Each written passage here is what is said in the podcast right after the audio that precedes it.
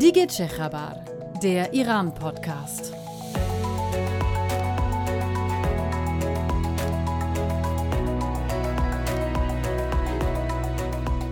Hi, ich bin Steffi Rode. Ich bin Adnan Tabatabai. Herzlich willkommen zum Iran-Podcast und auf jeden Fall Soleno Mubarak, würde ich sagen. Adnan dir und natürlich auch allen, die gerade zuhören. Äh, wir schreiben inzwischen das Jahr 1400 im mhm. Iran. Seit ein paar Tagen. Crazy, oder? Es ist äh, in der Tat crazy. Äh, wir hatten ja äh, vor einigen Jahren, genau genommen 21, hatten wir ja hier in Deutschland dieses, äh, diese 00 am Ende des Datums. Jetzt haben es die Iraner auch, wenn sie das Datum irgendwo schreiben. Und ja, das Jahr 1400 schickt sich an, ähm, wegweisend zu sein. Da haben wir ja auch schon beim letzten Mal drüber gesprochen, bei den letzten beiden Malen sogar. Und in diesem Sinne, Noruza Hamegi Piruz, auf dass es ein besseres Jahr wird. Das ähm, hat man sich die letzten Jahre auch immer gesagt, aber diesmal ja. wirklich bitte ein besseres Jahr für Iran. Das war ja so ein bisschen auch die Hoffnung, die durchgeklungen ist äh, bei der Nowruz-Rede, die der Revolutionsführer gehalten hat, ähm, wo schon so klar wurde, jetzt gerade ist die Situation eigentlich gar nicht gut. Also viele Dinge, die wir versprochen haben, die haben sich auch in der Form nicht umsetzen lassen. Aber eben es gibt diese Hoffnung darauf, dass in diesem Jahr alles gut oder Dinge besser werden. Da schauen wir gleich drauf. Ähm, außerdem sprechen wir dann noch kurz darüber, dass sich kaum etwas bewegt in diesem Hin und Her um das Atomabkommen zwischen Iran und den USA vor allem. Wir wollen auf die Impfstrategie schauen und was es da für Neuerungen gibt, vor allen Dingen jetzt mit einem weiteren Impfstoff, der zumindest mal probeweise gespritzt wurde. Ähm, und dann schauen wir noch, Adnan, du hast da was mitgebracht auf ein paar Trends auf eine Entwicklung vor allen Dingen. Und unser großes Thema heute, der Schwerpunkt, ähm, ist der Vielvölkerstaat. Das haben wir schon häufiger gemerkt, irgendwie, dass wir darüber mal ähm, spezifischer sprechen wollen.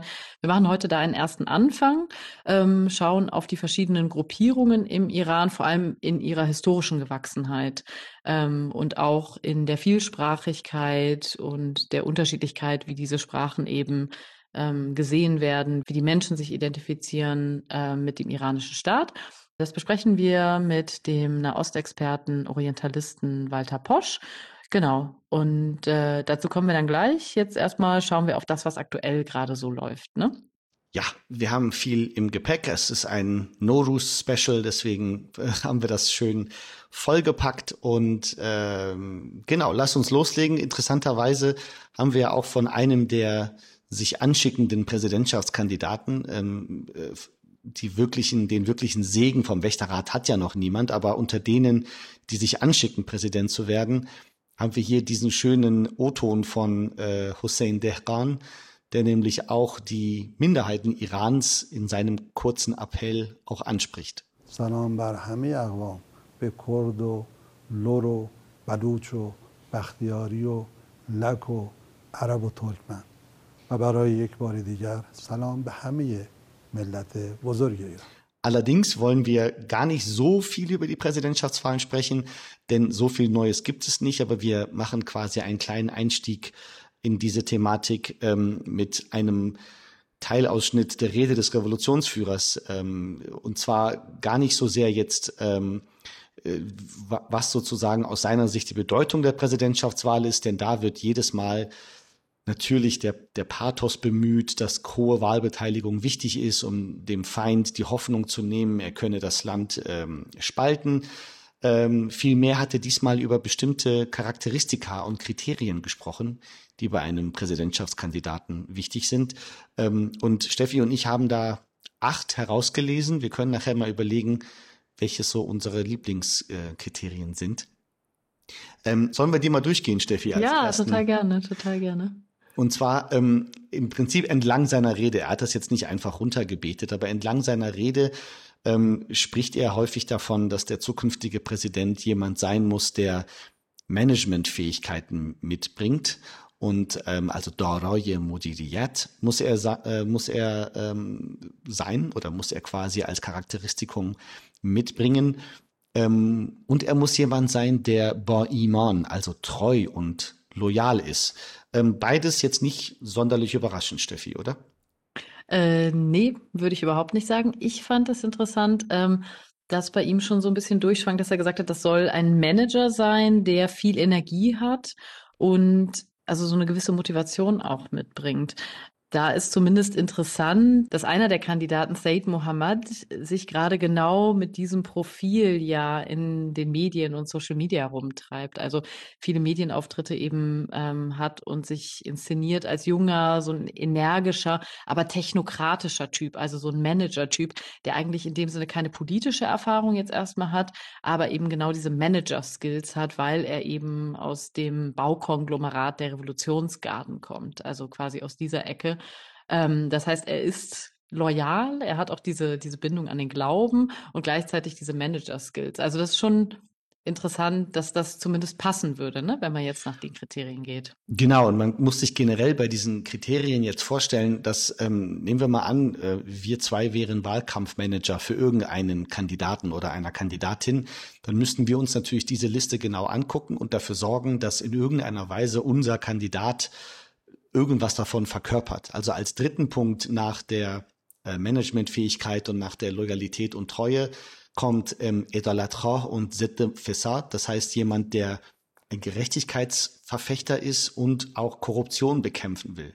Und das ist eine im Prinzip eine Strömung innerhalb der Prinzipientreuen, die sich ja auch Edalatra nennt. Exakt, genau, ja. Genau so nennt. Mhm. Interessanterweise sind die aber auch momentan die schärfsten Kritiker von Muhammad Barir Ghalibov. Das heißt, er bekommt eigentlich als Prinzipientreuer aus dem eigenen Lager, aus einem sehr, ja, fast schon linken Lager der Rechtskonservativen, bekommt er sehr viel Korruptionsvorwürfe zu spüren.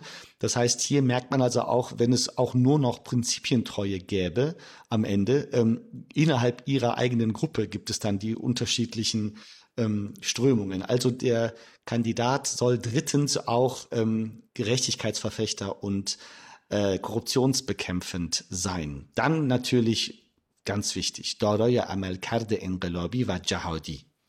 Jemand, der revolutionär ist und Jahaudi, da schrecken alle immer direkt auf, Jihad ist ja erstmal ein Begriff, der jetzt quasi in unserem Sprachgebrauch direkt an Islamismus erinnert und an bewaffneten Islamismus, aber natürlich bedeutet Jihad in erster Linie ähm, eine sehr, sehr große Anstrengung, die man betreibt. Du hast schon vorhin gesprochen vom energetisch sein oder energisch sein und ähm, jemand, der wirklich bereit ist, Anstrengungen auf sich zu nehmen. Und ich finde, man klingt, das klingt immer durch, dass das Land vor vielen Herausforderungen auch steht, oder?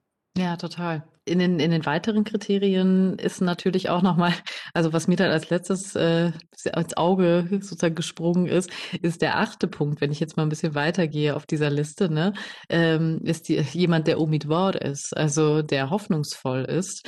Ähm, ich finde, das ist ja so ein deutlicher Hinweis darauf auch, ähm, dass man schon ein bisschen noch was mitbringen muss, weil die Situation eben so schwierig ist äh, und so, genau, also einfach ja. gemanagt werden muss, mit einer gewissen Hoffnung eben. Also ohne scheint es nicht zu gehen mehr. Genau, und ich finde, das, das zeigt auch durchaus ähm, ein Indikator dafür, dass man selbst auf aller, allerhöchster Staatsebene weiß, dass die Situation im Moment überhaupt keine gute ist. Denn es braucht jemanden, der Hoffnung macht oder der hoffnungsvoll selber auch ist. Und ähm, die Punkte sechs und sieben, die wir hier noch aufgelistet genau. sehen. Ähm, sechstens, es muss jemand sein, der an die Jungen glaubt. Genau, das ist auch interessant. Ne? Also, und da dass man da auch das Klientel entdeckt hat, vermutlich. Richtig. Und ich meine, das ähm. ist sowieso schon immer ein großes Thema, dass, dass man jetzt von einer Doolate Javune Ingelobi, von einer jungen revolutionären Regierung spricht seitens des Revolutionsführers. Und zu guter Letzt, wir hatten jetzt den achten Punkt Umidwar schon vorgenommen, auch sehr schön, auf sieben Merdomi, also jemand, der geerdet ist, einer vom Volk. Ähm, da erinnern wir uns natürlich an Ahmadinejad, der quasi das die, der idealtypische Merdomi-Typ war, wenn man so will. Ja, aber vielleicht die anderen Skills nicht so hatte, was die Managerfähigkeiten anging, aber auf jeden Fall Merdomi da, ganz ja. oben. Geld verteilen bei den Leuten ging gut. Merdomi, genau. Und Umidwar war mit Sicherheit auch. Also es war auch ja. ein hoffnungsvoller Visionär. Darauf, nee, also, dass der Mahdi wiederkommt. Wir sind natürlich, genau, wir sind jetzt natürlich gut hier durchgeritten. Also wie gesagt, ja. diese, so eine Liste muss man sich jetzt nicht vorstellen als eine Checkliste, die die jetzt direkt auf einen zugeschnitten ist, auf einen Kandidaten, sondern das sind Themen, von denen jetzt die Wahlkampfbüros derjenigen, die sich ins Rennen schicken, gewahr sein werden und natürlich versuchen werden, mit ihren Slogans ganz nah dran zu sein. Ähm, es gibt ein paar neue Namen ähm, von Leuten, die sich anschicken, ihre Kandidatur im Innenministerium einzureichen. Ali Mutahari, der ehemalige äh, Parlamentarier. Es gibt momentan auch den äh, Vizeparlamentschef ähm, Ghazizadeh Hashemi, der sich jetzt auch ähm, aufstellen lassen will als Kandidat. Aber das ist alles noch sehr, noch sehr vage. Die großen, großen Namen von äh, ähm, großen Kalibern, äh, das passiert erst nach nach den Nowruz-Ferien. Also da rechne ich jetzt noch nicht so mit. Aber wie gesagt, der Revolutionsführer hat jetzt kurz vor den Nowruz-Ferien noch mal so eine kleine Liste aufgesprochen.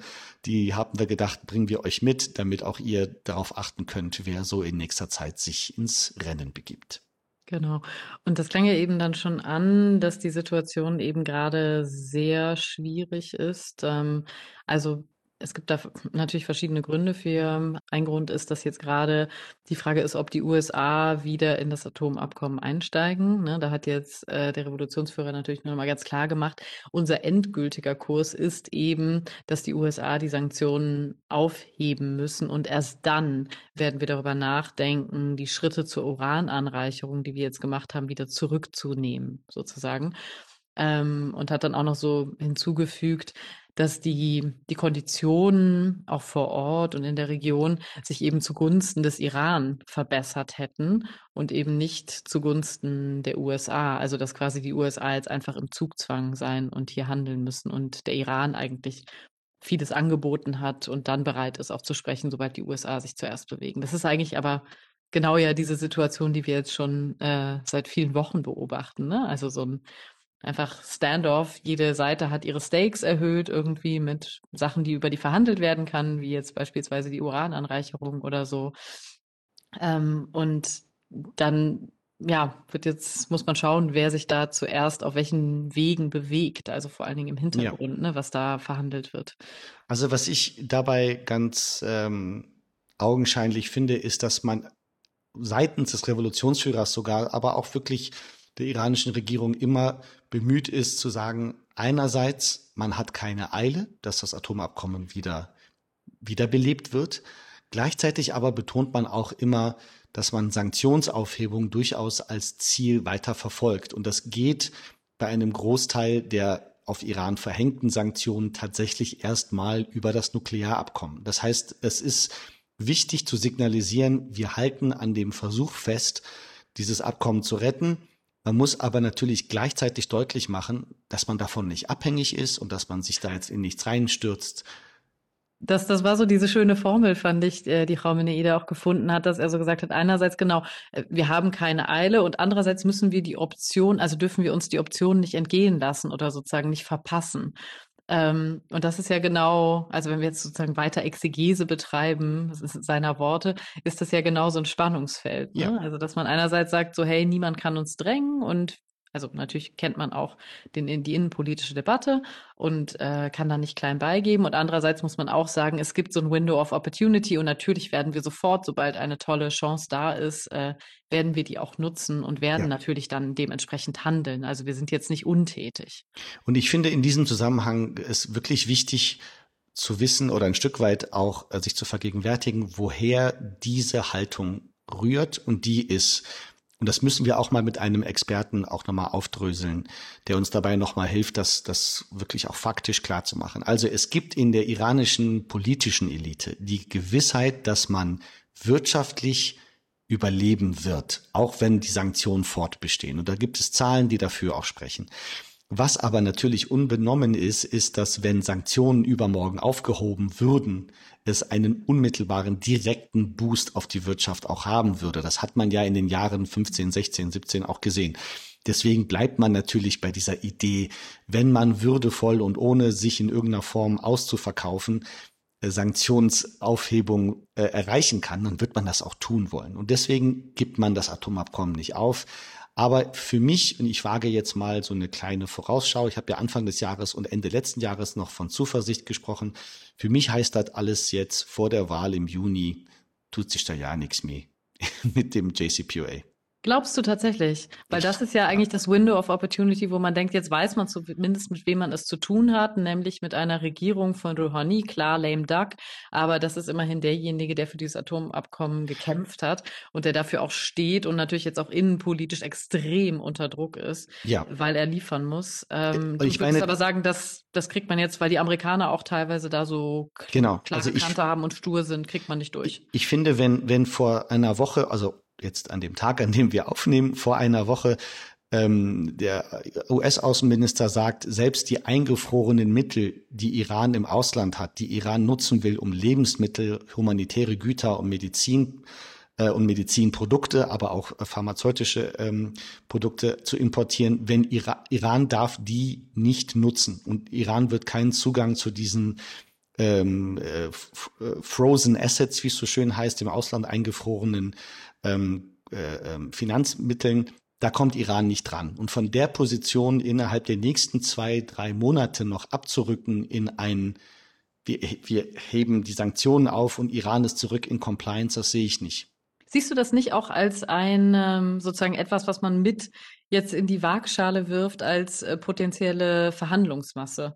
Also, dass man quasi diese Forderung dann auch aufstellt oder so eine die Drohung aufstellt und dann sagt, von der können wir aber auch gut wieder abrücken, haben dann ein Zugeständnis gemacht. Dafür müssen die Iraner wiederum auch ein Zugeständnis machen in dieser Logik des Handels. Also, äh, du hast natürlich vollkommen recht und am Ende des Tages wird ein solches Kalkül dahinter stehen.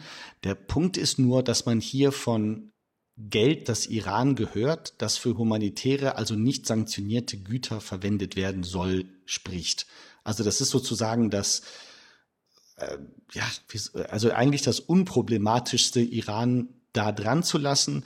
Ähm, die, bei der Sanktionsaufhebung wäre ich tatsächlich dann, würde ich dann auch sozusagen als Takt, als jemand, der taktiert in den USA, ähm, dem, dem, dem verfallen, dass man sagt, auch wenn man Trumps Politik verneint hat, äh, nutzt man da jetzt Druckmittel. Aber das finde ich mit den, mit diesen Frozen Assets ein bisschen extrem. Deswegen kann ich es mir kaum vorstellen, dass Iran bereit wäre, das anzuerkennen, wenn das jetzt zum Beispiel gelockert würde als Schritt. Glaubst du nicht? Also, dass man zumindest dann so ein Bonbon hat und sagt so, hey, okay, das große Ding haben wir nicht erreicht, aber immerhin haben wir jetzt so und so viel Gelder frei bekommen, ähm, die wir wieder nutzen können, die wir dringend brauchen äh, in der medizinischen Versorgung und so weiter. Also, das ist doch, das ist doch zumindest, mir scheint das wie ein Bonbon, was man hinhält, wo man sagt, das ist ein potenzielles Ding, was wir euch dann doch zugestehen werden, wo ihr sagen könnt, das habt ihr quasi für euch gewonnen ich glaube, das ist, wäre als, das als Bonbon innenpolitisch zu verkaufen, wäre zu erniedrigend, weil das. Ist zu wenig. Weil es auch, mhm. ähm, also es ist tatsächlich, ähm, also wir sind in einer Situation, in der Geld, das Iran gehört, ähm, im Ausland eingefroren wird und dritte Länder wie Südkorea oder auch selbst Irak, quasi Irans Nachbar und Freund, ähm, irgendwie die Gelder nicht rausgeben kann. Das ist extrem erniedrigend, genauso erniedrigend wie wenn die Amerikaner ein Schiff, das die das iranisches Öl angeblich nach Venezuela bringt, äh, kapern und dann das Öl selber innerhalb der USA dann verkaufen. Das ist sozusagen dann so, das ist sehr, sehr erniedrigend in der Wahrnehmung der politischen Elite. Man könnte mhm. natürlich gleichzeitig sagen, die iranische Wirtschaft braucht aber jetzt gerade diese Finanzspritze. Und deswegen soll sich doch die Regierung jetzt darauf einlassen. Ich glaube aber, das ist politisch im Moment nicht, nicht machbar. Und das, was ich vorhin sagte, wie gesagt, das muss uns jemand besser erklären, als ich es kann. Ähm, diese Notlage sieht man auch in Iran in den Entscheidungszirkeln nicht, dass man diese Finanzspritzen jetzt um jeden politischen, um alle politischen Kosten der Welt braucht. Müssen wir noch mal uns aufdröseln und vielleicht muss ich mich ja in einen Monat oder zwei korrigieren und da geht doch noch was in Sachen JCPOA vor der Wahl. Als letzter, Schauen wir mal, ne? Ja, als letzter. Punkt dazu wäre allerdings auch noch, ähm, man stelle sich nur mal vor, und es ist ja auch noch nicht ausgeschlossen, dass jemand wie Javad Zarif doch kandidiert am Ende. Und was wäre das für ein unfaires Manöver kurz vor dem Wahltag, wenn Javad Zarif als Präsidentschaftskandidat dann plötzlich noch präsentieren könnte, und hey, der JCPOA läuft wieder. Das ist sozusagen auch nochmal, das ist als Szenario, vielleicht wird das überhaupt nicht eintreten in die eine mhm. oder andere Richtung. Aber ähm, ähm, das finde ich auf jeden Fall auch nochmal im Zusammenhang mit der Wahl sehr spannend. Ähm, Aber gut, wir haben letztes Mal schon darüber gesprochen, dass das Thema JCPOA seine nervigen Seiten hat und ich fürchte, das ähm, bleibt noch eine Weile so. Bleibt noch ein bisschen nervig, genau. Äh, das dritte Thema, das habe ich eben auch schon kurz erwähnt, ist die ganze Debatte um die Impfstrategie im auch Iran. Auch nervig. Auch nervig, genau. Äh, da war ja eigentlich in dem nationalen Plan vorgesehen, dass zu Nuruz eben alle Ärztinnen und Ärzte, das ganze Pflegepersonal und die schwer kranken Menschen geimpft sein sollen. Das sind so rund 1,3 äh, Millionen. Und tatsächlich ist dann keine Statistik bekannt geworden, ob das erreicht wurde oder nicht. Es gab nur so Berichte darüber, dass halt viele gesagt haben, naja, ich gehöre zu dieser priorisierten Gruppe und bin noch nicht geimpft worden. Ähm, es gab dann aber jetzt die sozusagen frohe Botschaft, dass ein drittes eigenes Vakzin ähm, zumindest jetzt vorläufig mal getestet wird. Und zwar Fachra, das ist äh, benannt nach dem Atomwissenschaftler Mohsen Fakhrizadeh, ähm, der ja auch geforscht haben soll an einem Vakzin. Und sein Sohn hat dann direkt die erste Impfdosis bekommen. Das befindet sich allerdings natürlich noch in so einer klinischen Studie. Ähm, aber er hat sich damit öffentlichkeitswirksam direkt impfen lassen und das soll eben Hoffnung machen, dass man jetzt äh, dieses Vakzin dann möglicherweise bald hat. Barikat noch, ähm, das ist ja auch auf dem Weg. Das wurde zumindest schon an 300 Menschen getestet ähm, in, den, in den Studien. Und jetzt gibt es diesen Aufruf, dass Menschen sich freiwillig impfen lassen können in Teheran mit diesem Fachrohr-Impfstoff. Ähm, muss man mal schauen, äh, wie groß das Interesse daran ist, da an diesem Live-Experiment sozusagen teilzunehmen. Ja, also wie es in, äh, in Russland, glaube ich, auch der Fall gewesen ist, ist äh, also auch aus der iranischen Verteidigungsindustrie oder aus dem Verteidigungsministerium jetzt ein Vakzin entstanden. Und ähm, das war mir so auch gar nicht bewusst oder ich habe dann noch nie drüber nachgedacht, dass so Verteidigungs- und Rüstungsindustrie und dass aus diesen Ecken häufig auch solche äh, ähm, so, so eine Forschung betrieben wird und die dann halt auch Vakzine, man könnte sich natürlich überlegen, gut, wenn man Novichok produzieren kann, dann kann man auch Sputnik produzieren. Ja, du ähm, hast recht. Ja.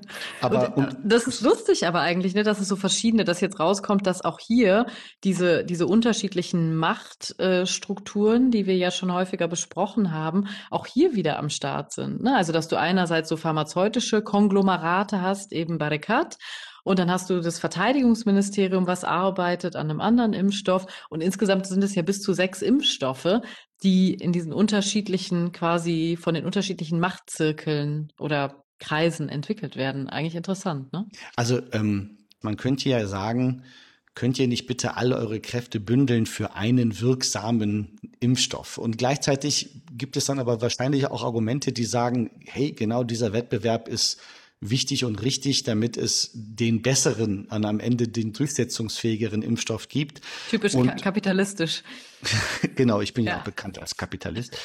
Und ja, und bei, bei Fachrau ist es jetzt so, man hat es irgendwie an 360 Tieren ähm, getestet wohl und der, ja, symbolträchtig, der Sohn von äh, dem getöteten ähm, Nuklearwissenschaftler Mohsen Fakhrizadeh hat halt die erste, und da gab es auch ein ein, ein, ein Live-Coverage, wenn man so will, von diesem Moment. Und ähm, da muss man natürlich jetzt sehen. Also äh, man hatte angekündigt, dass ab, ab dem Sommer, ähm, die Rede war sogar von Juni, erste eigene Vakzine auch geimpft werden, dass man bis dahin auch mit den Tests durch ist. Ob diese Timeline jetzt eingehalten wird. Momentan sind es der indische Impfstoff, der chinesische Sinopharm, ähm, ist dort der iranisch-kubanische, ist irgendwie, wird eingesetzt. Ähm, Wobei es da auch ein bisschen Kritik gibt, ne? Also der vor allen Dingen in dieser Kooperation mit China also da hat derjenige, der den wissenschaftlichen Ausschuss im nationalen Corona-Krisenstab leitet, der hat da gesagt, wir hätten das mit China eigentlich alles ganz anders machen müssen, weil wenn wir uns an dieser offiziellen Studie beteiligt hätten von Sinopharm, dann hätten wir ein Vorkaufsrecht bekommen und könnten diesen Impfstoff jetzt aus China viel, viel einfacher und viel mehr vor allem importieren und würden eben so bevorzugt wie andere Länder wie die Türkei oder Pakistan oder so. Mhm. Ähm, und da meinte er, hat man sich halt dann viel zu spät in der Strategie entschieden für diesen Kauf der ausländischen Impfstoffe. weil man eben am Anfang auch so stark auf diese inländische Produktion gesetzt hat und gehofft hat, dass das was wird. Ähm, also da gibt es jetzt durchaus auch im Iran quasi Kritik an dem externen Einkauf und wie das funktioniert hat oder eben nicht.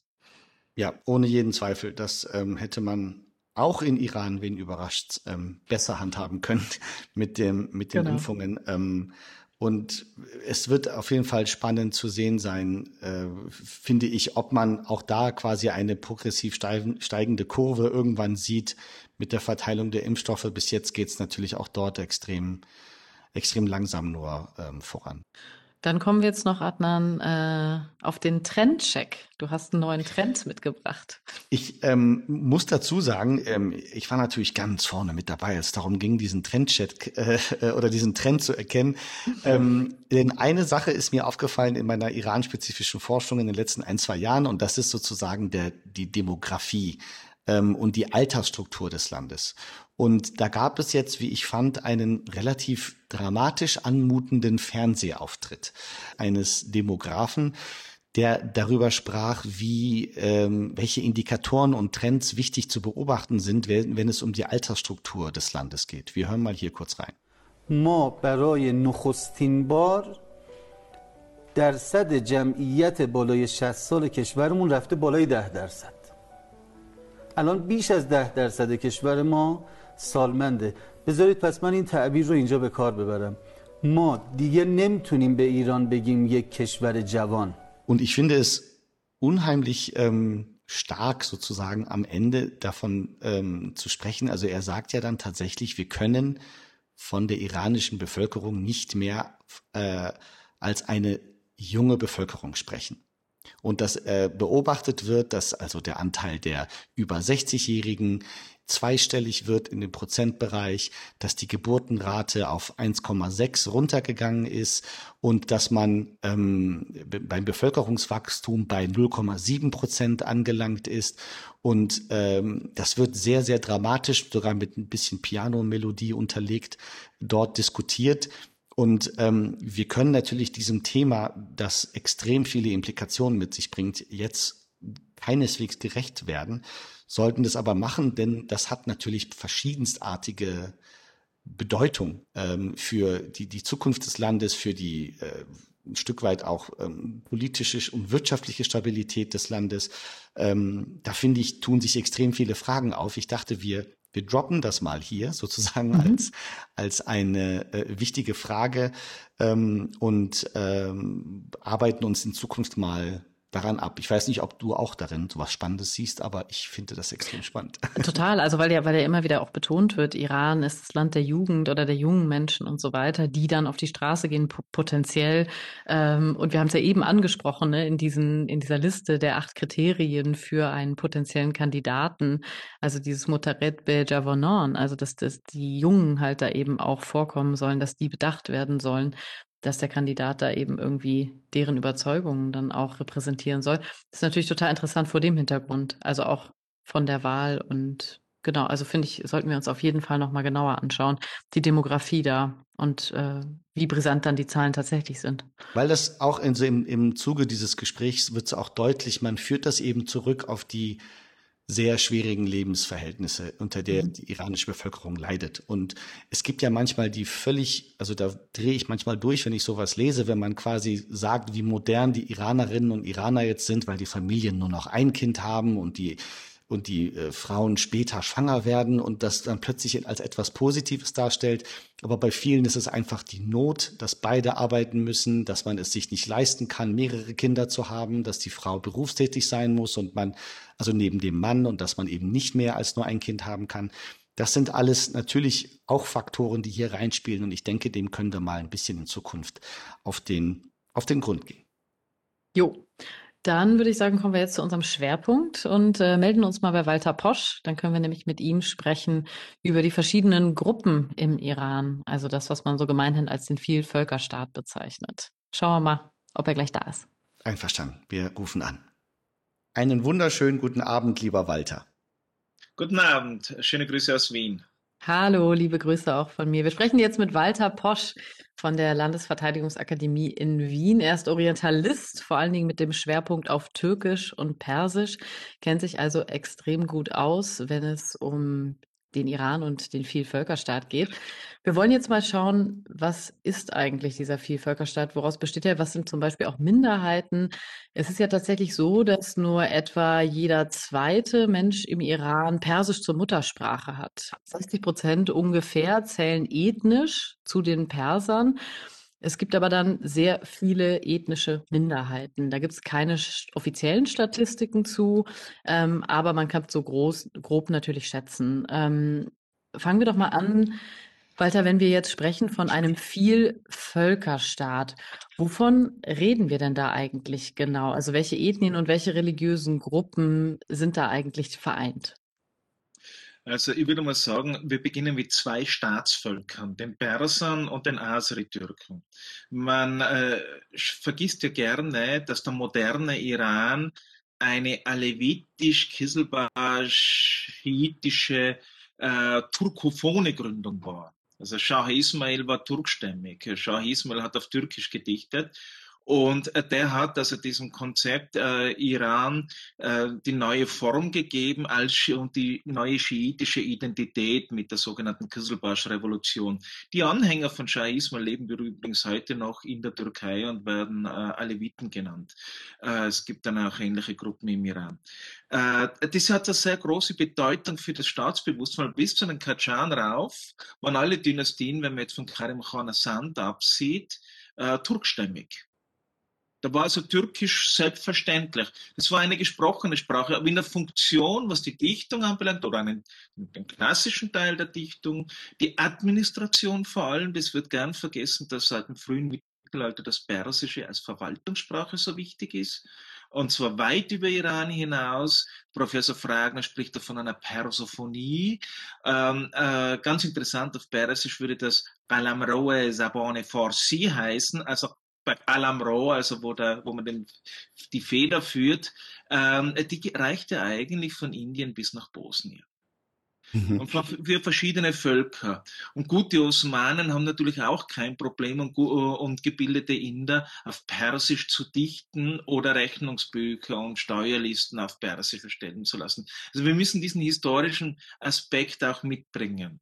Ja. Und dann ja. kommt dazu, ja, man nennt äh, die, äh, die, überwiegende Mehrheit äh, der turkstämmigen Iraner sind Aseris, ähm, wobei natürlich das äh, sich auf das Land bezieht, auf die Region, streng genommen nur auf den iranischen Teil und nicht auf den im Kaukasus der früher die Fürsten die Maschirwan und Scheki waren.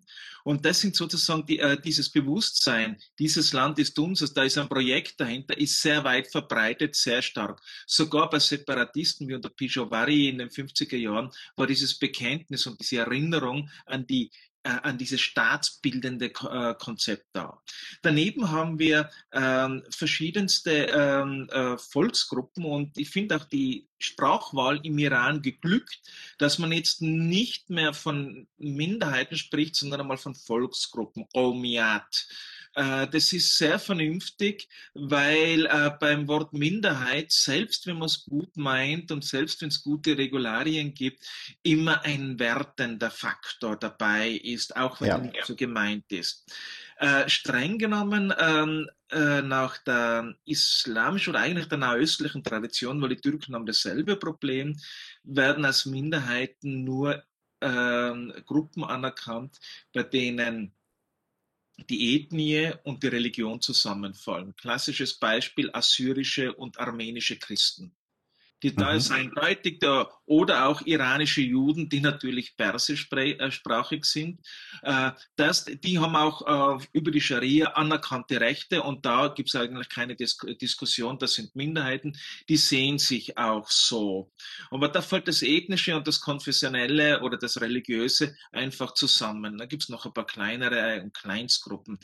Aber was tue ich mit, ähm, wenn ich jetzt äh, nach den Sprachen gehe, ähm, habe ich einmal auf der Ebene der Dialekte und der Bevölkerung Mehrsprachigkeit, selbstverständliche Mehrsprachigkeit. Zweisprachig oft, äh, und zwar Persisch natürlich als Verwaltungssprache, aber ähm, ich kenne Fälle von ähm, äh, aus den 60er und 70er Jahren, von, äh, die mir berichtet worden sind von Stammesführern aus dem Khorasan, die in Angelegenheiten des Stammes äh, Kurdisch gesprochen haben, weil sie nominell sich als Kurden betrachten, ähm, mit den Bauern auf Asari-Türkisch gesprochen haben ähm, und mit dem Staat auf Persisch in der Staatssprache kommuniziert haben. Und das Persisch war dann wieder aufgespalten, auch das Persische in der Dichtung, dann hat man wieder was, was Aserbaidschanisches und was was Kurdisches zugedichtet. Also wir haben das alles parallel. Wo tue ich die Leute jetzt hin? wenn die die Sprachen gleich gut kennen. Ähm, diese Sprachen sind, in, äh, sind einmal äh, die sprachlichen Minderheiten. Sind das dieselben wie die ethnischen? Nicht unbedingt. Nicht unbedingt. Ähm, äh, wie gesagt, persischsprachige Juden gelten als Minderheit, weil eine religiöse Minderheit. Ähm, was tue ich mit den Dialekten des Persischen? Wo gehört Semnani dazu? Erzählt mir doch niemand, dass jemand, der in Teheran aufgewachsen ist, einfach Semnani versteht. Und grammatikalisch erinnert es äh, irgendwie mehr ans Pahlavi als ans moderne Forsi. Ähm, äh, was mache ich mit äh, Gilan und Mazandaran? Da haben wir mal ein Regionalbewusstsein.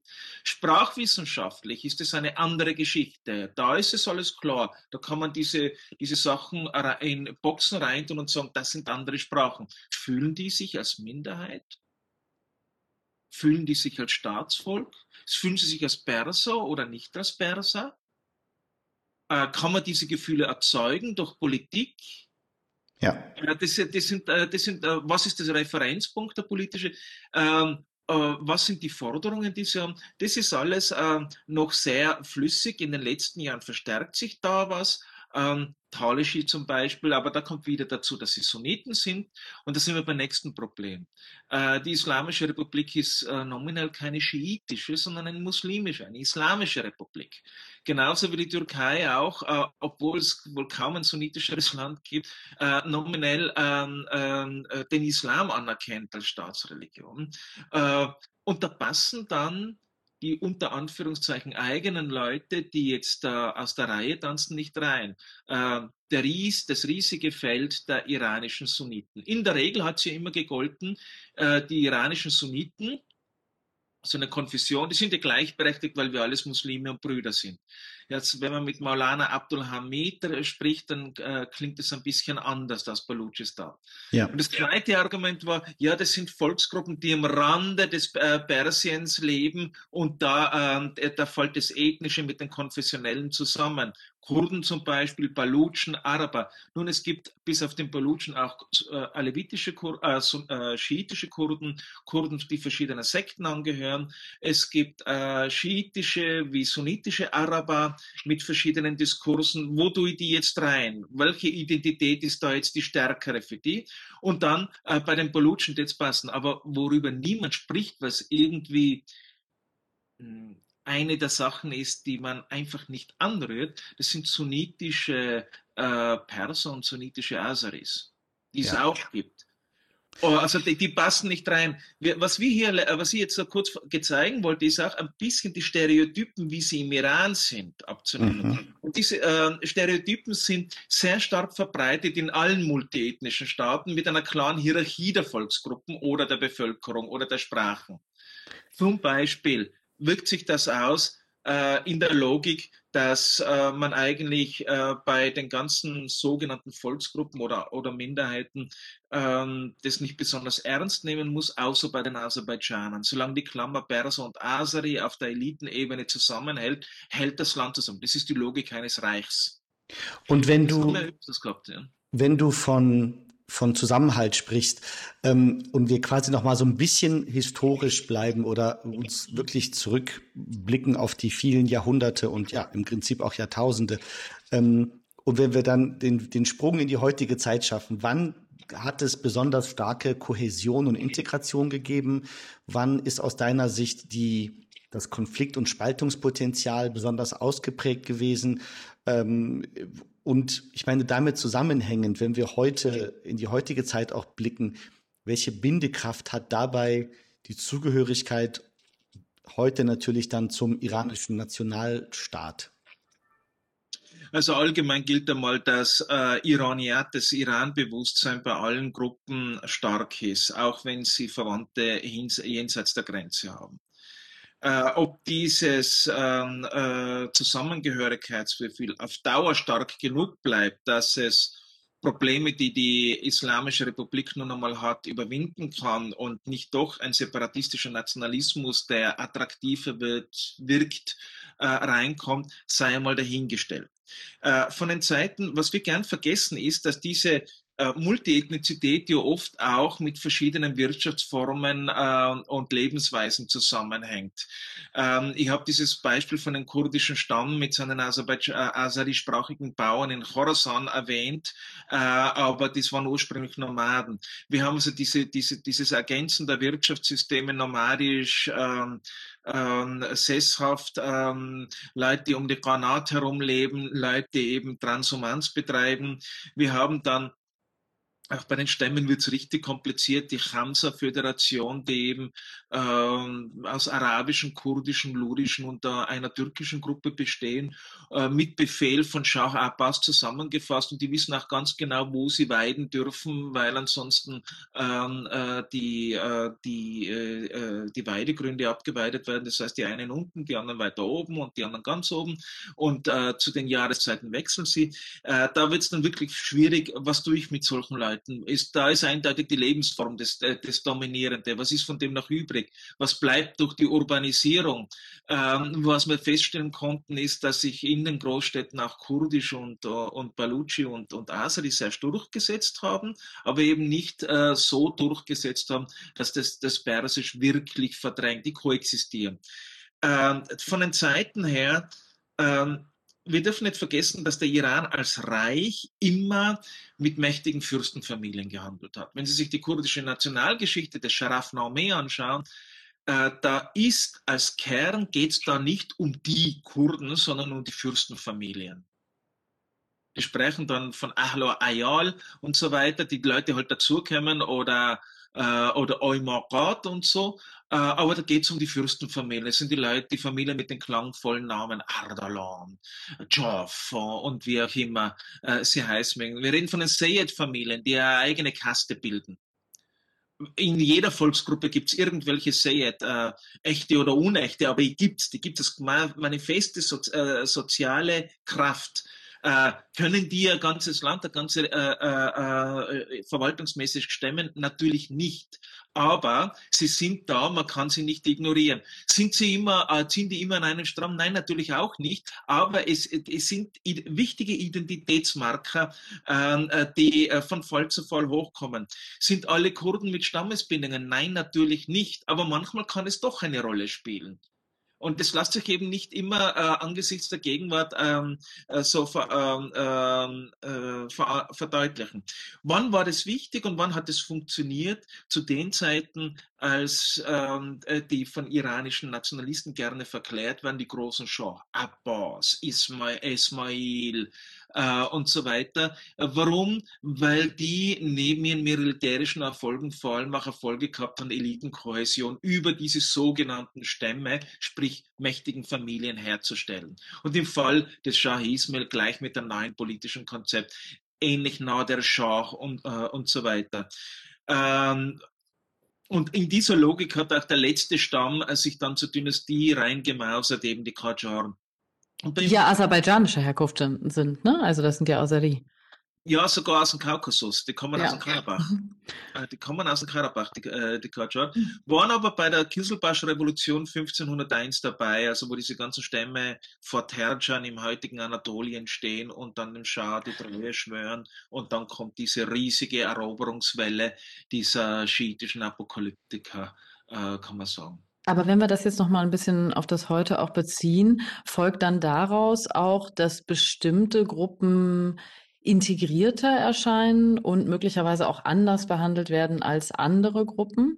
Also wenn wir jetzt zum Beispiel an diejenigen denken, also die Safaviden und die Kajaren, also sozusagen das sind ja 400 Jahre insgesamt mehr oder weniger von einer Azeri-Herrschaft, ähm, also ursprünglich aserbaidschanischer Herkunft. Äh, der jetzige Revolutionsführer ist auch, gehört auch dieser Gruppe an. Also kann man dann sagen, dass die in einer gewissen Weise komplett integriert sind und andere diese Bindung eben nicht hinbekommen haben? Ich bin so vorsichtig geworden mit dem Wort äh, integrieren. Also zunächst einmal stimmt, ähm, äh, das, was ich mit den beiden Staatsvölkern gemeint hat, geht in diese Richtung integrieren. Darunter verstehe ich, dass überwiegend aus diesen äh, Bevölkerungsgruppen ähm, äh, sensible Posten im Sicherheitsapparat besetzt werden. Das ist überhaupt ein Schlüssel, wenn man wissen will, wie demokratisch ein Land äh, ist, wer sitzt äh, im Geheimdienst, wer sitzt in der Polizei, wer sitzt in Militär führenden Stellen ähm, oder wie divers, wenn man das so haben will. Und ähm, äh, äh, denken, denkt an die Diskussionen, die Kralibov immer wieder geführt hat, wie er stolz war, dass er ja einen Kurden, sprich Sunniten, zum Polizeichef von, ich glaube, Aschat oder, oder Gorte herangemacht hat. Also, dass das als, als besondere Tat gezeigt wird, zeigt, wobei ähm, ich davon ausgehe, man davon, ruhig davon ausgehen kann, dass es in der Pahlavi-Zeit integrativer insoweit war, da haben wir armenische Generale gehabt und so weiter. Aber auch hier wieder wohlhabende, einflussreiche Familien, das, ähm, äh, äh, die da integriert worden sind. Ähm, die Pahlavis waren sich ja auch der sensiblen Frage Schiiten, Sunniten sehr bewusst haben natürlich als Aristokratie äh, oder versucht die Aristokratie auch die, die, die Probleme, die sie mit diesen mächtigen Fürstenfamilien also, äh, hätten, äh, sehr genau gewusst und die ja weitgehend entmachtet dann. Aber es bleibt dabei, an sich äh, hatten die eine doppelte Integration. Das Aserbaidschanische, das turksprachige im Aserbaidschan ist irgendwie hinweg interpretiert worden, dass das eben durch die osmanischen Eroberungen dorthin gekommen wäre weil die Uraserbaidschaner, von denen der Name kommt, ja echte Arier waren. Das heißt also, der Kernstock wäre dann auch rein arisch, ähm, war so die Logik der Pahlavis und dann ist da drüber halt äh, linguistisch äh, durch die Osmanen besudelt worden. Hält natürlich keine Analyse stand, äh, äh, wie das, äh, äh, aber es stimmt, dass alte, früh, ähm, äh, mittelalterlich, frühmittelalterliche Aserbaidschani äh, war natürlich schon eine äh, äh, iranische Sprache mit welcher die genau verwandt war und was genau das war, wissen wir nicht äh, so genau, da bin ich äh, nicht äh, Sprachwissenschaftler genug. Aber diese Hierarch die Hierarchien werden vorgenommen. Äh, automatisch bei Kurden immer diese Unterstellung, sie wären die Strauchdiebe, die, die, die Revoluzer, die Aufständischen. Bei Balutschen, äh, die sind äh, irgendwie hinterwäldlerisch und ganz in der Wüste da drunten. Also diese Sachen äh, wirken sich aus auf das Verhalten des Staates. Und die Möglichkeit, die Islamische Republik hatte, das alles zu überwinden, ähm, hat sie, glaube ich, nicht nützen können oder wollen. Und sie wollte sie dort nicht nützen. Ähm, Gerade bei Unruhen sehen wir das immer wieder, wenn es äh, um Sunniten geht. Mhm. Äh, nach 2009 hat man sich nur anschauen müssen, wer hingerichtet worden ist von der normalen Bevölkerung da waren fast keine Aseris und Perser dabei, da waren über, über, überproportional viel kurdische Sunniten. Das ist ja weiterhin so, ne? Also wenn man sich das von 2010 bis 2018 anschaut, da gab es äh, 118 Todesstrafen für also illegale politische Angehörigkeit zu militanten Gruppierungen und so weiter. Und da waren, glaube ich, 55 Prozent Kurden und die Balutschen waren auch mit 25 Prozent ja. vertreten, die Araber mit 13 Prozent. Also das sind ja gemessen an den Zahlen, die die tatsächlich in der Bevölkerung ausmachen, überproportional viele. Überproportional. Ja. Mhm. Es ist aber auch die Politisierung in diesem, äh, in diesen jetzt nehme ich den äh, Terminus bewusst Volksgruppen stärker. Mhm. Wobei, wenn man sich jetzt die Letalität anschaut, dann fragt man sich, äh, die Araber, äh, es waren arabische Gruppen oder arabophone Gruppen, die äh, für den ISIS diesen Anschlag auf die, äh, was da ist, was jetzt, aufs Grabmal von Khomeini und aufs iranische das Parlament, Parlament genau. Das waren, also das war schon einiges oder äh, in Balochistan ist, einig, äh, ist auch einiges passiert. Äh, allerdings, ja, es stimmt, diese Gruppen sind auch überdurchschnittlich gut, äh, also da gibt es überdurchschnittlich viel äh, gewalttätige Gruppen, nur ähm, das muss in Relation zu welcher Gewalt gesehen werden. Und meine Vermutung ist, äh, ich kann es jetzt nicht beweisen, äh, dass man sich leichter tut als Staat, die harte Hand zu führen, wenn die Minderheiten auch Sunniten sind, als wenn die irgendeinen Onkel im, äh, irgendwo bei den Revolutionsgarten oder bei den Ayatollahs haben. Ähm, ähm, also die Möglichkeit, Teilhabe am Teheraner System sowohl für die Allokation von materiellen Gütern und Zuweisungen für, für Entwicklung des Landes, als auch ähm, in die akademische Welt, in die Kunstwelt und Kulturwelt oder in, die, in den Sicherheitsapparat eben. Und der Iran ist nun unterm Strich ein Sicherheitsstaat mit einem starken Parlament, für ein Sicherheitsstaat sehr starken Parlament. Und dann auch bei den äh, Parlamentariern, ähm, äh, dass, dass man da nicht ähm, vollkommen repräsentiert ist, liegt, glaube ich, auf der Hand. Und die Möglichkeit für Aserbaidschan, für alle schiitischen, äh, schiitischen Iraner, über Verwandte zumindest Todesurteile abzuwenden, wenn es jetzt nicht ganz eindeutig äh, in, äh, äh, klar ist, ähm, äh, die Glaube äh, äh, verändert das Spielfeld und zerstört eben die, äh, die Rechtsstaatlichkeit oder die, die, Gleichberechtigung und widerspricht eben diesem Satz, dass ja, wir sind ja alles Brüder, weil wir sind alles Muslime und äh, äh, Muslime tun sich ja gegenseitig diskriminieren. Kann ich nochmal zu dem Thema ähm, Kultur kommen? Das hattest du gerade auch noch erwähnt. Ähm, mein Empfinden ist immer gewesen, oder zumindest als treuer Radio Payom-Hörer in, ähm, in Iran, dass man da sehr viel Musik aus verschiedensten Landesteilen und dass man da sozusagen eher das Gefühl hat, so in der Musik gibt es ein Stück weit ähm, kultu kulturelle Repräsentanz bestimmter Volksgruppen. Aber du sagtest es vorhin schon, das hat sich nie in politische Teilhabe übersetzt und auch quasi gesetzliche Gleichberechtigung. Könnte man das so in etwa formulieren aus deiner Sicht?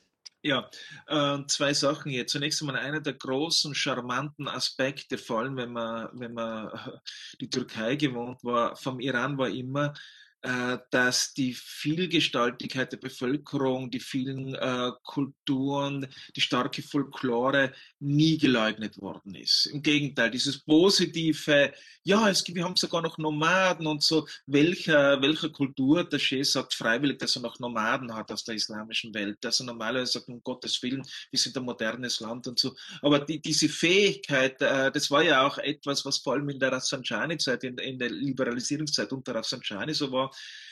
äh, wir sind alle super, weil wir Iraner sind. Also die Luren, die, die, die Azaris, äh, die Kurden, die Balutschen und so.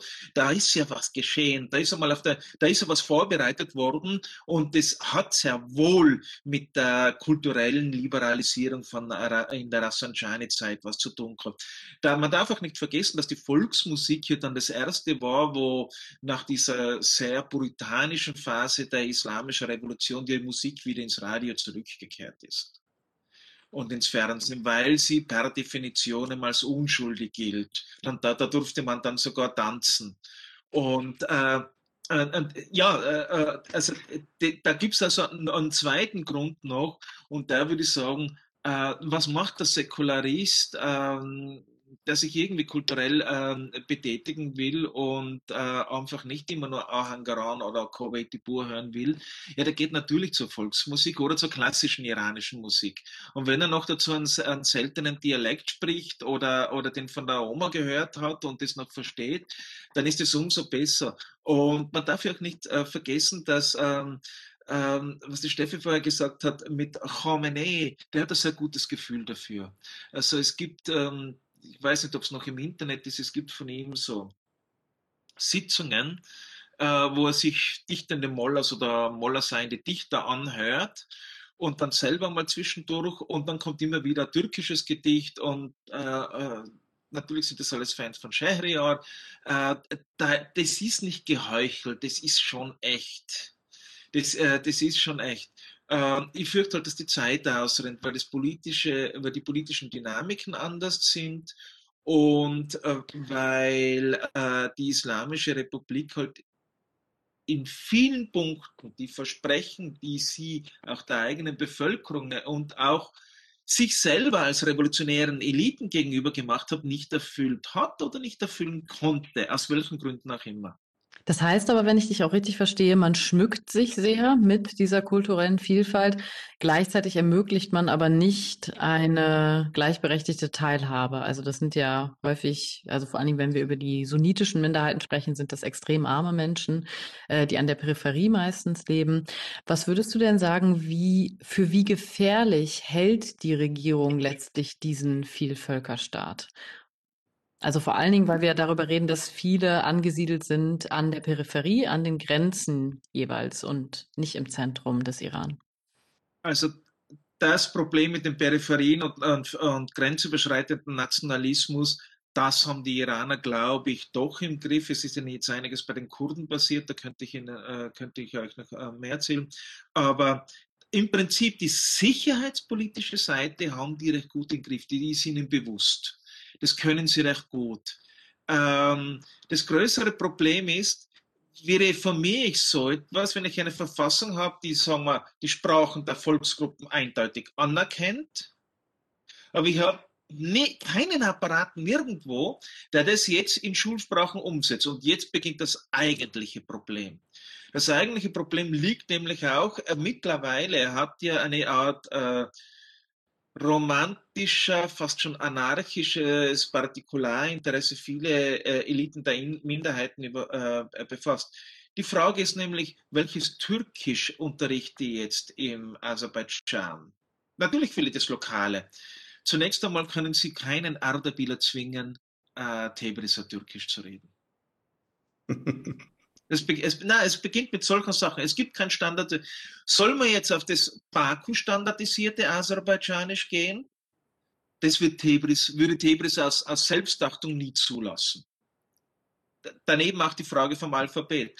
Und so, oh, gleichzeitig haben wir aber jetzt 20 Jahre türkisches Privatfernsehen äh, im Iran, und die Sprache verändert sich in Richtung Türkei-Türkisch. Und wenn es irgendwo ein Ticket nach Europa gibt, dann ist es über eine türkische Universität leichter als über die von Baku.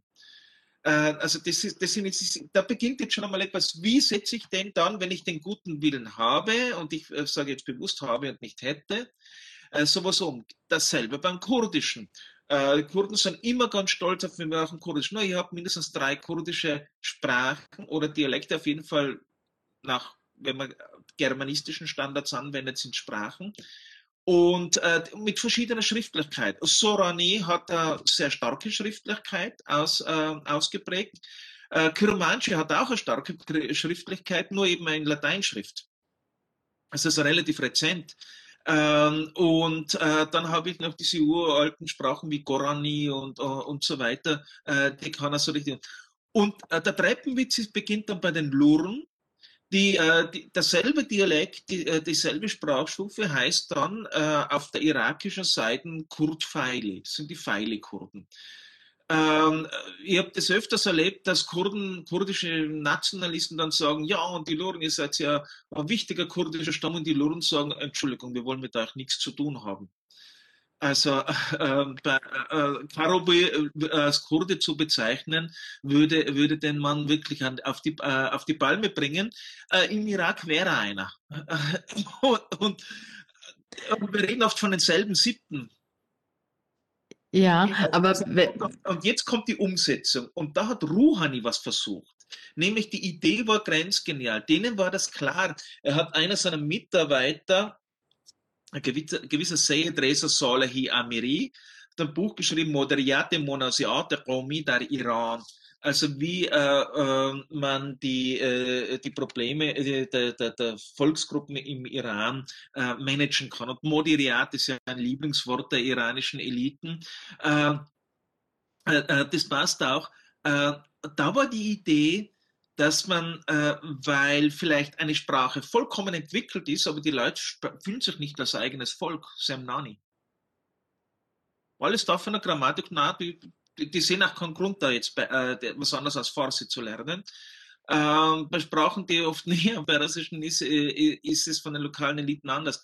Die Idee wäre von, von Rouhani mit den Manschure Shahrbandan gewesen, das auf die Provinzen zu legen und in dem Ausmaß, in dem die Provinzen mehr Verantwortung bekommen, auch Budgetverantwortung, die Schwerpunktsetzung machen. Es kommen also zwei Probleme zusammen. Ich habe den zentralisierten iranischen Staat, der von Erdöl lebt, und den, äh, den schwerfälligen Mechanismus, wie es in die Provinzen bekommt. Und ich kann es aber so machen, dass ich in den Provinzen ähm, in Kombination mit dem starken Parlament äh, da kleine Provinzräte, eben nicht Landtage oder sowas einrichte, aber doch Provinzräte und dann die Ressourcenverteilung besser steuere.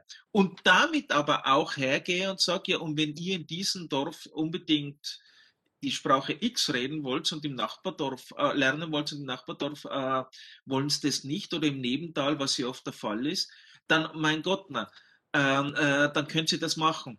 Das sind alles mm, noch Experimental, äh, Experimentalphasen und ähm, die noch nicht ausgereift sind, aber da sieht man mal den guten Willen. Aber da kann man ja schon die Frage stellen, ist dieser gute Wille tatsächlich auch schon lange vorhanden? Also wenn man ja historisch zurückguckt, da muss man schon sehen, dass die nicht persischen Sprachen aus den Schulen verbannt wurden. Ne? Also dass man schon so eine Idee hatte, eben das Persische als eben die Sprache herzustellen und das kombiniert wurde mit dieser Geschichte von den Ariern. Also dass quasi da so ein persischer Ethnozentrismus auch erzeugt wurde. Ähm, wird das nicht in gewisser Weise auch fortgeführt? Also natürlich gibt es so Bestrebungen zu sagen, organisiert euch da irgendwie selber, findet eine Lösung, aber letztlich bleibt es ja dann dabei, dass an der Schule Kinder Persisch sprechen, aber eigentlich nicht ihre Muttersprache. Ja, das passiert in mehreren Ländern äh, zunächst einmal äh, und nicht nur im Nahen Osten. Das ist das Erste. Das Zweite ist die Frage, äh, auf welchem Niveau, das ist diskutiert worden, ab welchem Niveau darf dann die Lokalsprache, Regionalsprache gesprochen und unterrichtet werden vor allem. Sind es zwei Stunden Volksliteratur pro Woche äh, oder ist Mathematik dort dabei?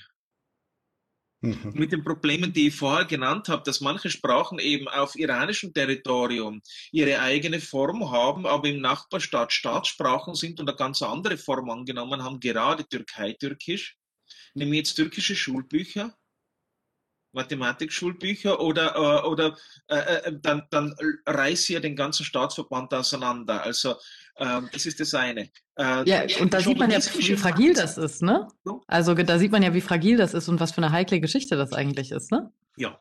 ja. Äh, die die, die, äh, die äh, chauvinistische Phase war natürlich unter den Pahlavis. Die haben das natürlich auf die Spitze getrieben mit der 2500-Jahr-Feier und äh, mit allen Sachen. Nur dieser iranische Nationalismus war nie tot. Und der lebt am stärksten eigentlich in der Armee fort, bis heute. Also äh, das, äh, man kann ja auch die Islamische Republik so deuten, dass es ein Deal ist äh, eines Teils der nationalistischen Eliten äh, mit den klerikalen und islamistischen Eliten. Weil Khomeini hat nach Kriegsbeginn sofort wieder eigentlich ideologisch den Nationalismus unter Kontrolle des Klerus rehabilitiert. Und wenn man ähm, äh, also vom, vom wirklichen Stürzen der Pahlavi äh, äh, ideologischen Versatzstücke kommen wir dann, äh, ich glaube, äh, in zwei Jahren danach Iran, Iran, Iran, Huno Margo, Bozian, also das Lieder der Basijis äh, zurück. Also das, der iranische Nationalismus um die persische Ethnie herum war immer da. Die große Frage ist, war er jetzt wirklich ein rein Ethnonationalismus oder war Persisch die Trägerin eines revolutionären Gedankens, in dem Sinn eben der, der, der islamischen Revolution? Und die, und die Kommunikationssprache der Revolution, weil es hat sich ja auch das Persisch ein bisschen geändert. Man hat jetzt nicht mehr äh, die, die, die Hofsprache gehabt und äh, mit den vielen französischen und amerikanischen Akzenten, sondern man hat was Derbes aus Südteheran auf einmal von der Regierungsbank äh, oder aus Yazd von der Regierungsbank zu hören bekommen.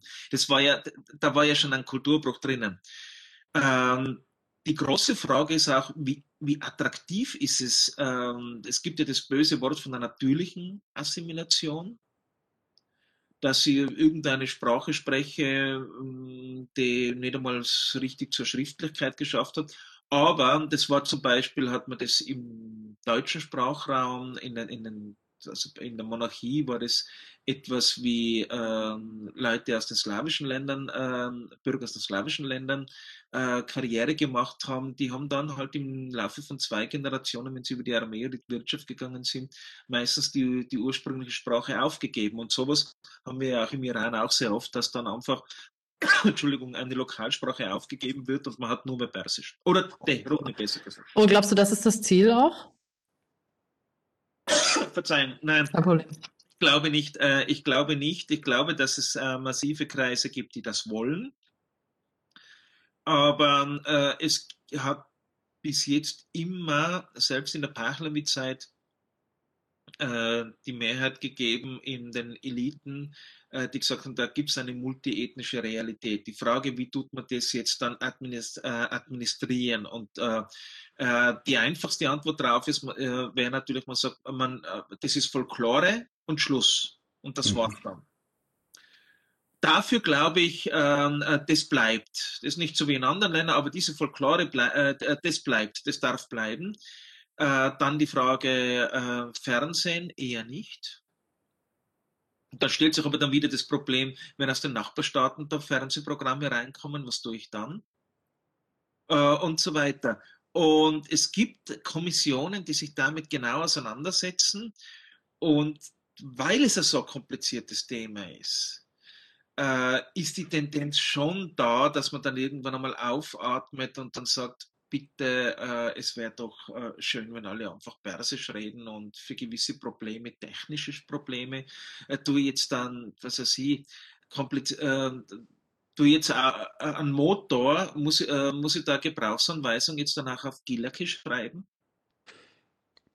Ich meine, das, das sind wirklich, wenn es dann um die Gleichberechtigung geht, weil äh, das waren, äh, wir haben ja Beispiele aus Europa, wo dann das Walisisch voll anerkannt war, die Stromrechnung und die ganzen Ausdrücke, die mussten wieder mal übersetzt werden. Das ist nicht so ohne, wenn das so, so Sprachen sind, die nur auf einem Territorium sind. Ja, ich meine, das gibt uns ja ein Gefühl dafür, wie, wie tiefgehend Gleichberechtigung sein muss. Ähm, wenn wir jetzt quasi zum Abschluss unseres Gesprächs so ein bisschen in die Zukunft schauen würden, Walter. Ähm, wir hatten jetzt zuletzt durch den wieder aufflammenden äh, Nagorno-Karabach-Konflikt dieses Potenzial in Iran, zumindest wurde das gesehen oder befürchtet, ähm, dass sich dort der ein oder andere ethnische Konflikt nochmal ähm, anheizt. Die große Frage der separatistischen Tendenzen innerhalb der Kurden und wenn wir jetzt quasi vom Nordwesten des Landes rüber in den Südosten gehen, gab es zuletzt dann auch nochmal Zwischenfälle an der Grenze zu Pakistan. Diese Zwischenfälle gibt es immer und fast durchgehend. Aber wenn du dir die, diese drei Teile Irans ansehen würdest, man könnte natürlich nochmal in den Südwesten schauen mit den Ahwazis. Wo siehst du in der Zukunft oder siehst du überhaupt ernstzunehmende separatistischen Tendenzen? Vielleicht ja auch ökonomisch bedingt, weil das ähm, sozioökonomisch infrastrukturell benachteiligte Regionen sind, ähm, wenn du Warnungen aussprechen müsstest oder aber sagst, nö, die haben es im Griff und das wird schon. Wie, wie schätzt du das so für die kommenden Jahre ein? Also ich glaube, dass der schlafende Riese allgemein ähm, ein Post-IS-Salafismus ist, der kombiniert mit Drogen Handel aus Afghanistan sich wirklich von Afghanistan bis nach Syrien durchzieht. Bei den Kurden sind salafistische Gruppen und dschihadistische Gruppen stärker geworden, viel stärker, als es zugegeben wird. Das dürfte mit einer der Gründe sein, warum der Westen weitgehend die PKK toleriert. An sich ähm, äh, sind salafistisch-islamistische Gruppen bei den Kurden sehr stark. Äh, nicht so stark wie die äh, jetzigen kurdischen Parteien, aber äh, sie sind stark. Sie sind multinational, multiethnisch. Sind, äh, es gibt arabische Strömungen im Iran, es gibt äh, bei den Palutschen diese Gruppen. Und man merkt auch, äh, dass, dieser Dschihad, dass die Iraner nervös werden bei diesem Dschihadismus, wie langsam wirklich alle nervös werden, weil es auch so ungreifbar ist. Bei allen anderen Organisationen, das sind Organisationen, wo das Infiltrieren eigentlich nicht so schlimm ist. Das geht. Das ist, das ist technisch machbar. Das sind klassische linke, nationalistische oder sonst was Gruppen. Auch die erste Generation der Dschihadisten oder der islamischen Fundamentalisten, wie auch immer wir die nennen wollen. Aber auf, ähm, auf die äh, Herausforderungen, die diese Islamisten stellen, hat auch die Islamische Republik keine, ähm, keine Antwort, weil wenn die hergehen und sagen, ihr seid nicht islamisch genug und übrigens ähm, Schiiten, mit euch reden wir überhaupt nicht über das Thema Islam, äh, da ist man irgendwie machtlos. Das ist was anderes, wenn kurdische Nationalisten sagen, ja, wir wollen eigentlich eine Autonomie oder eine Vollautonomie und meine Partei ähm, äh, macht das äh, ja eh für euch, zieht nur die Armee und den Geheimdienst ab. Äh, das sind die klassischen alten Probleme. Das, was da jetzt kommt, das ist ganz neu. Dann Spillover, wie, wie stabil ist da eigentlich, sagen wir mal, Turkmenistan? Das heißt es eigentlich, wenn da die Führung wechselt. Äh, was passiert in Afghanistan weiter? Ja. Äh, was passiert in Pakistan? Also es scheint, Iran und Pakistan scheinen sich in einem Punkt wirklich einig zu sein. Auf Balutschistan muss man aufpassen. Und es dürfte auch irgendwie äh, äh so stark sein, dass die auf großen Meinungsverschiedenheiten zwischen Pakistan und Iran eigentlich nie zum Bruch der Beziehungen geführt haben. Aber da ist dieser, dieser Parameter äh, eher so, dass ihr passt auf eurer Grenze, Grenzseite nicht auf, was da getan wird. Und dann die Elend, das Armut, das Flücht, die, die, Massen der Flüchtlinge äh, schaffen einen Markt. Ein Markt, der für äh, Untergrundgruppen, die die Härte haben, egal welche Ideologie, aber vor allem für Dschihadisten, wie geschaffen ist. Ähm, äh, Leute wollen fliehen, äh, man geht äh, opportunistische Allianzen ein mit Drogenbanden, mit we wem auch immer. Und das ist das Einzige, was dort produziert wird. Wovon sollen die sonst leben? Afghanistan hat nichts. Ähm, es, äh, äh, wir wissen bis heute nicht, wie groß diese, diese Drogendimension ist, aber wir sehen zunehmend, dass die Drogendimension sich ideologisiert und, äh, und, und, äh, und äh, auch konfessionalisiert bei Dschihadisten. Und da kommt viel Geld äh, dabei raus. Das würde ich, diese Kombination würde ich als das Gefährlichste sehen. Ähm, Überschwappen vom Kaukasus momentan scheint es eher ruhig zu sein, aber was es getan hat, war natürlich, äh, für, wenn jetzt dann Baku tatsächlich, und Erdogan hat ja ein Tabu gebrochen, zum ersten Mal die iranischen Türken angesprochen, wenn die Türken tatsächlich Geld in die Hand nehmen und tatsächlich äh, mit Baku das kombinieren, dann äh, wird Iran nicht viel anders übrig bleiben, als mehr mit der PKK zu machen. Und dann sind wir in einem anderen Spiel drin. Mhm. Äh, das wäre dann, äh, also Iran hat zu den türkischen Fundamentalisten nicht mehr wie in den 80er Jahren, äh, da hatten sie Zugang und dann hatten sie diese Gruppen.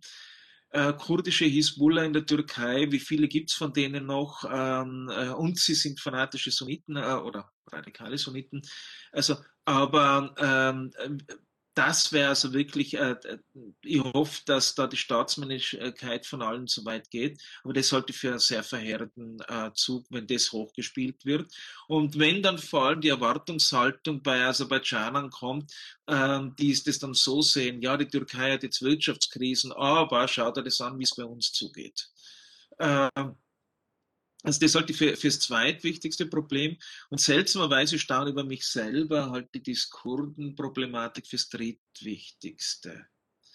Ähm, einerseits ähm, glaube ich, dass die Zersplitterung der kurdischen Organisationen zu groß ist. Dann machen sie, glaube ich, einen typischen kurdischen Fehler, äh, dass sie zum falschen Zeitpunkt zeigen, wie stark sie sind. Äh, das haben wir ja 16 in der Türkei gesehen. Das haben wir jetzt gesehen mit, äh, in Osnawe, glaube ich, wo sie bewaffnet aufgetreten sind. Ähm, es gibt ein altes kurdisches Sprichwort äh, aus dem Iran das lautet, der Staat ist vielleicht schwach, der Staat ist alt, der Staat ist müde, aber der Staat stirbt nie. Dolat nehme mir. Und äh, da, da ist was dran. Äh, und äh, es gibt keine geschlossene, kohäsive Vision, wie so ein Kurdistan aussehen soll. Es gibt das von der PKK, das ein vollkommen konfuses Papier ist, äh, das ähm, äh, sehr stark zwischen ökoanarchischen und äh, kommunistischen Modellen hin und her oszilliert. Es gibt das nationalistische Projekt der Barsanis, das äh, weit unter den Erwartungen, die man gehabt hat, zurückgeblieben ist. Die demokratischen Bewegungen und die liberalen Kurden gibt es bestimmt irgendwo, aber die haben sehr wenig zu sagen. Und es gibt einen Überhang bewaffneter Gruppen, ähm, die, äh, die oft mit Konzepten kommen, die aus den 70er Jahren noch stammen, die klassisch maoistisch sind oder äh, guevaristische Ansätze mit maoistischen kombinieren. Das bringt alles, äh, alles nichts. Ähm, was fehlt, ist eine ähm, starke legitime oder starken legitimen kurdischen Kaukus im iranischen Parlament, äh, hm. der äh, über Regionen, über Parteiflügel hinweg oder Fraktionsflügel hinweg einfach sagt, das sind jetzt kurdische Belange, wir sollten dieses und jenes tun, äh, ist problematisch. Ähm, allerdings hat das kurdische Problem auch das größte Potenzial der Eskalation. Und äh, um das nochmal irgendwie ähm, ein bisschen anders zu fassen, also was du jetzt am Anfang beschrieben hast, heißt ja, dass äh, diese Grenzregionen und die Gruppen, die dort leben, vor allen Dingen gesehen werden als ein sicherheitspolitisches Problem. Also vor dem Hintergrund der Frage, welches Infiltrationspotenzial gibt es da von den Staaten, die sozusagen angrenzen und welche separatistischen Bewegungen sind da vorhanden? Also wie groß ist das Potenzial der Militarisierung auch? Wenn wir das jetzt aber mal umdrehen und auf die Perspektive der äh, Gruppierungen schauen, teilweise auch Minderheiten. Was für ein politisches Potenzial gibt es denn da? Also sowas wie Gleichberechtigung zum Beispiel einzufordern, also Sitze im Parlament, Repräsentation. Also dass man nicht eben in diese separatistische Richtung geht und sagt, wir wollen gar nicht Teil des Staates sein, sondern wir wollen durchaus Teil des Staates sein, aber eben adäquat repräsentiert werden. Also da äh, gibt es mehrere. Darf ich, darf ich da eine Sache zu ergänzen, Walter? Denn interessanterweise, entschuldige bitte, interessanterweise, wenn man sich die Wahlbeteiligung ansieht, ist sie in diesen Regionen unfassbar hoch. Häufig, ähm, also selbst Präsident Rouhani hat da äh, bei über 70-prozentiger Wahlbeteiligung die deutlichsten Ergebnisse erzielt. Also offensichtlich versucht man ja über den politischen Weg, die, den man hat, an diese Partizipation ranzukommen. Das war nur noch als Ergänzung. Ja, das ist ganz wichtig und ich halte auch das iranische Parlament und zwar auch die, äh, seit der March, äh, ersten Majlis, auch wenn es ganz schwach war, ich halte das iranische Parlament nach wie vor für einen wichtigen Ausgleichsmechanismus, mehr als einen wichtigen Ausgleichsmechanismus und für unterschätzt. Es, dass, dass wir Westminster-Demokratie im Iran haben, wissen wir. Aber, äh, aber ich halte es für eine unterschätzte Institution. Ah, ganz einfach, weil dort sehr offen über Themen gesprochen wird. Und ähm, dann, ähm, äh, ja, die Unterstützung, ähm, meistens sind es die Sachen, wir machen ähm, was äh, in der konfessionellen Angelegenheit, was also ihr Moscheen, dürft wieder mehr bauen oder so, kulturell, aber vor allem Anerkennung. Äh, während der Wahlzeit davor, äh, da werden sie, äh, werden Kurden, Balutschen und so weiter als solche anerkannt. In ihrer Partikularität als Iraner. Und da scheint es mir doch so zu sein, dass die äh, dort lebenden Volksgruppen hergehen und sagen, schaut, ähm, äh, so hätten wir das eigentlich die ganze Zeit gern, äh, dass sie uns ähm, anerkennt. Äh, das ist das eine. Das zweite, ähm, was der Sicherheitsapparat macht, ist eines. Khomeini hat einmal gesagt, unser Problem in Kurdistan und in, in, äh, in Aserbaidschan Arabi ist jetzt nicht ähm, äh, das äh, mit der Sicherheit, das ist kein sicherheitspolitisches Problem, sondern äh, diese Fragen sind kulturelle Fragen. Also wenn wir da mehr in Schulen investieren, wenn wir da mehr, er hat, ich glaube, irgendwann einmal die Panzer gezählt und gesagt, und wie viele Lehrer haben wir, das geht ja nicht, dass es in der Gegend mehr Panzer als Lehrer gibt und so. Also äh, er ist sich dessen sehr bewusst. Nur das ist ein iranisches Problem, kein Regimeproblem. Das ist ein Problem, das, das, das alle im Iran haben werden. Ähm, und äh, ein endemisches Problem. Äh, äh, der Überhang, es wird dann auch ähm, der, der, Überhang des Sicherheitsapparats an den Grenzen, das wissen wir ja aus dem Irak, ist, ist ja geblieben. Äh, jetzt äh, davon abgesehen, das Reinbringen, das sich selber reinbringen, sogar, vielleicht sogar in manchen Zeiten überproportional zur Bevölkerungsstärke im Parlament vertreten zu, zu sein, stimmt. Äh, die Frage ist, ist der politische Mechanismus, sind die Leute, die dorthin gewählt werden, sind das jetzt Notablenvertreter im Endeffekt? Vertreter politischer Parteien oder Organisationen? Würde es, wenn wir ein anderes System hätten als das, anders aussehen. Ich habe mal sehr was Interessantes gehört. Ich weiß nicht, wer sich an diesen Herrn Mehrali-Sade noch erinnern kann, der, äh, dieser Sportler, der irgendwann einmal bei den iranischen Wahlen, wo Ahmadinejad zum ersten Mal angetreten ist, in die erste Runde gekommen ist. Und da hat, hat man mir im Ardabil gesagt, ja, in der ersten Runde haben wir natürlich für ihn gewählt, weil er ist einer von uns, er ist ein Aseri. In der zweiten Runde haben wir dann politisch gewählt. Ah, ja. So, das, das, sind interessante Sachen, mhm. diese Loyalitäten. Ist das jetzt eine ethnische Loyalität? Ist das eine regionale Loyalität? Fallen die zusammen? Also, ähm, wenn man Wahlgespräche genau anschaut, Khorasan ist sehr bevölkerungsreich. Ähm, Bedeutung der Khorasaner.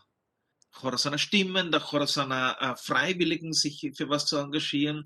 Äh, wer, wer, bringt mir die, äh, die, die Khorasaner Stimmen? Als ob es schon ein, schon ein Bundesstaat wäre ähm, welche Stimmen kommen aus Gilan und, und Masandaran, das wissen die schon äh, im Vorhinein. Regional natürlich, hat das was mit Ethnizität zu tun und ist, oder ist es einfach Chodi Chodimuni, äh, in dem Sinn eben, ähm, äh, der ist halt von uns, ob der jetzt äh, Asari, Perso oder sonst oder, Gilak ist, äh, ist uns egal, wir müssen wissen, wer die Familie ist. Ich weiß es nicht, da fehlt auch die Forschung ein bisschen. Aber ich halte das für, ein, ähm, für einen interessanten Aspekt, dass das iranische Parlament eben doch mehr das Land zusammenhält, als man landläufig glaubt. Äh, Sicherheitsapparate denken immer gleich. Die sehen genau das, äh, was wir vorher gesagt haben, Infiltrationspotenzial, Beeinflussung durchs Ausland. Dafür sind sie auch da, das ist ihr Job. Hm. Äh, äh, der politische Prozess, und jetzt stellt sich die Gretchenfrage, ist der Polit ist, haben die Iraner ein Problem mit ihren Volksgruppen, die sich äh, von der Islamischen Republik langsam abwenden, weil sie sich von Iran abwenden, oder wenden sie sich von Iran ab, weil sie sich von der Islamischen Republik und ihrer Performance abwenden? Äh, ist es also ähm, äh, in erster Linie eine politische Entscheidung, so nach dem Motto, wir werden sowieso nicht gehört und sowieso nicht vertreten?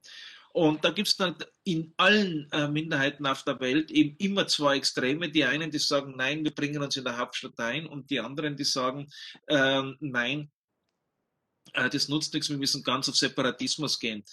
Äh, und äh, diese Mischung ist da, aber ich halte jetzt die, die bewaffneten separatistischen Gruppen für nicht sehr stark. Die Frage ist, wie schaut die politische Maschine rundherum aus? Wenn die stark ist, nämlich in dem Sinn, dass sie mit Narrativen überzeugt, und einer der Gründe, warum bis heute es keine Opposition geschafft hat, für alle Iraner was Vernünftiges hinzustellen, ist der, man muss sich nur vorstellen, nehmen wir mal an, äh, iranische Opposition trifft sich und wir hätten dann den äh, Raman Jahan Beglo, einen äh, äh, Aristokraten, die Shirin Ebadi und Molana Abdul Hamid. Wie viele Tee werden die gemeinsam trinken? Äh, über was haben die zu reden? Es ist, ähm, und äh, diese Vision, bis jetzt ist alles, was an konstruktiven, möglichen Ansätzen über das Zusammenlegen Irans als Volksgruppenstaat, ich sage bewusst nicht Vielvölkerstaat, sondern Volksgruppenstaat, von der Islamischen Republik gekommen und das ist nicht sehr gut. Das ist natürlich eine, ja, fast schon abgefahrene Abschlusspointe, finde ich. Auf der einen Seite ähm, haben wir, glaube ich, viel darüber gesprochen, inwieweit ähm, es diese verschiedenen Volksgruppen, ihre Realitäten gibt. Ich glaube, ich habe selber noch mehr Fragen, als ich vor dem Gespräch hatte, aber das ist ja auch Sinn und Zweck des Austausches. Also ich denke, wir haben ähm, vieles, wir haben noch viele Fragen hier stehen, aber wir dürfen äh, uns selbst, dich, lieber Walter, und auch unsere Zuhörerinnen nicht überfordern und denke, wir, wir setzen das an anderer Stelle mal fort. Und ich meine, du hast uns quasi noch mal aufgezeigt, ähm, ähm, auf was, auf welche Indikatoren man achten muss, auf die Sicherheitslage, auf Schmuggel, auf Radikalisierung auf der einen Seite, aber auf der anderen Seite auch kulturelle Teilhabe, Bildung, politische Teilhabe. Und das hilft uns in unserem Podcast auch immer ähm, auf verschiedene kleinteilige Indikatoren zu gucken. Wo tut sich etwas in die richtige Richtung? Und du hast so schön davon gesprochen, dass während Wahlperioden diese Volksgruppen auch in ihrer eigenen Identität anerkannt werden. Und wir haben vorhin ähm, auch schon einen kleinen Soundschnipsel gehört vom Präsidentschaftskandidaten oder zumindest dem selbstdesignierten Kandidaten Hossein Dehran, der auch alle mal explizit anspricht. Und äh, das ist die Frage, was passiert nach der Wahl? Und ich glaube, das werden wir uns dann gemeinsam ansehen. Ich für meinen Teil kann dir nur danken, lieber Walter. Ja, ich auch. Vielen Dank. Und dann sprechen wir gerne weiter und führen die Debatte weiter. Gerne, ja. Super. Vielen Dank und einen schönen Abend nach Wien. Okay, schönen Abend. Steffi, ich habe es jetzt schon ähm, gesagt, als Walter noch am Apparat saß, aber ich sage es jetzt nochmal. Also ich habe jetzt eigentlich fast mehr Fragen als vorher. Ähm, aber es äh, ist ja nun auch wirklich ein extrem, extrem weites Feld. Also wie schon vorhin angekündigt, ähm, da gehen wir nochmal ran, oder? Also das, das, das bereiten wir nochmal auf. Auf jeden Fall. Also ähm, vor allen Dingen, dass wir auch nochmal genauer reinschauen in die, in die religiösen Minderheiten. Ne? Also wir haben jetzt gar nicht gesprochen über die Bahai oder andere Religionsgruppen. Ähm, also da müssen wir, glaube ich, nochmal spezifischer dann drauf schauen. Es war eine, eine, eine, ja. eine riesige Messeplatte an Faktoren, die es tiefer zu diskutieren gibt. Und definitiv, ähm, definitiv. Die äh, Messe bereiten wir auf. Aber wir sind ja jetzt nicht bei der Vorspeise, bei den Messe, sondern sollten jetzt mal langsam zum Dessert kommen. Ah, schöne Überleitung, das Folude, genau. Heute ähm, nicht ganz so süß. Es geht Aber, zwar um Obst. Genau. Immerhin. Obst, Obst ist ja Obst ist ja häufig auch ein Dessert. Also genau. Kriegt, so. Ja. Aber es gibt da so eine TV-Expertin, die ist da nicht so der Auffassung. Wir ähm, hören uns mal kurz an, was sie zuletzt auf Sedao Sima, dem Staatsrundfunk Irans, zu erzählen hatte. Also hier erklärt sie eben, dass äh, wenn man jetzt sagen wir mal eine Woche lang kein Obst isst, dann passiert ja nichts Schlimmes. Also sie sagt praktisch, die Leute sollen sich nicht so aufregen, wenn sie jetzt kein Geld haben, um sich Obst zu kaufen. So dramatisch sei das alles nicht, weil das eben für die Ernährung auch nicht so relevant ist.